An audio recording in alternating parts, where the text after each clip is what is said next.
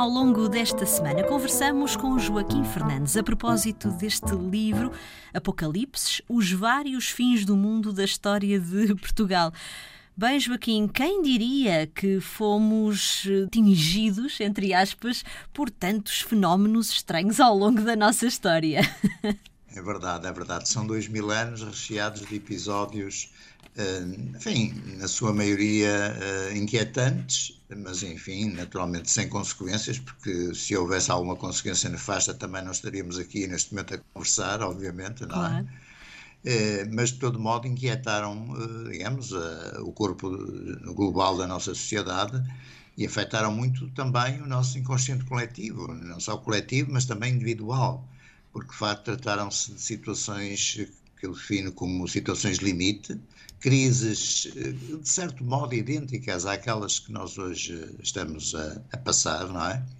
Eh, nomeadamente na questão das pestes, as epidemias, etc., mas também outras situações de ameaças ditas externas, nomeadamente aproximações de cometas, manifestações de auroras boreais, asteroides, hum, depois, naturalmente, fenómenos mais internos, como os, os, os terroríficos sismos, como o de Lisboa de 1755, e muitos outros episódios que, de facto, colocaram, hum, digamos, colocaram a espécie humana, no seu global, na iminência de um, de um fim. No fundo, é essa a ideia. Apocalipse significa exatamente o fim, do, os fins dos tempos, os fins dos dias, não é? Exato. Portanto, esses, esses episódios foram sempre eh, interpretados nos limites eh, que, eh, digamos, nos aproximariam de facto de um fim do mundo que naturalmente ninguém desejaria, não é?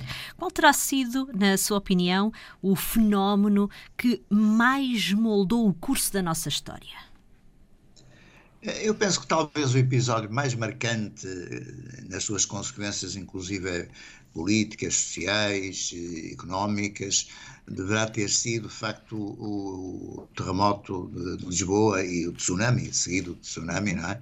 De 1755 digamos, pela, digamos, pela revisão a que o Marquês de Pombal foi também obrigado a fazer e pelas consequências práticas que o próprio evento teve, porque surgiu um inquérito muito interessante, patrocinado exatamente pelo Marquês de Pombal, na sequência do sismo, a partir 1755, ele determinou um grande inquérito, um grande levantamento demográfico, cultural, económico, etc., do, do país, de, do Minho ao Algarve digamos, não só para fazer a avaliação dos riscos e das, dos prejuízos causados pelo sismo, mas também para ver, digamos, eh, verificar o potencial naquela data uh, que o país continha. E, portanto, foi uma iniciativa, eh, digamos, foi um mal que, no fundo, acabou por, por trazer algum bem relativo, não é? Exato. Nomeadamente na reorganização do território, da reorganização das nossas atividades uh, internas, nomeadamente da agricultura, uh, também, naturalmente, num certo certo reforço do poder central, porque naturalmente o Marquês de Pombal estava já animado de um certo centralismo, um certo absolutismo, que ele servia a Dom José, não é? O nosso monarca que era Uh, obviamente, uh, enfim, de perfil absolutista, e no fundo também serviu também para canalizar essa informação, para canalizar uma política de Estado, digamos, até mais centralizado e mais orientador e mais conhecedor das potencialidades do território e do controle do mesmo, não é? Apocalipse, os vários fins do mundo da história de Portugal, autoria do nosso convidado, Joaquim Fernandes. A edição é da Contraponto.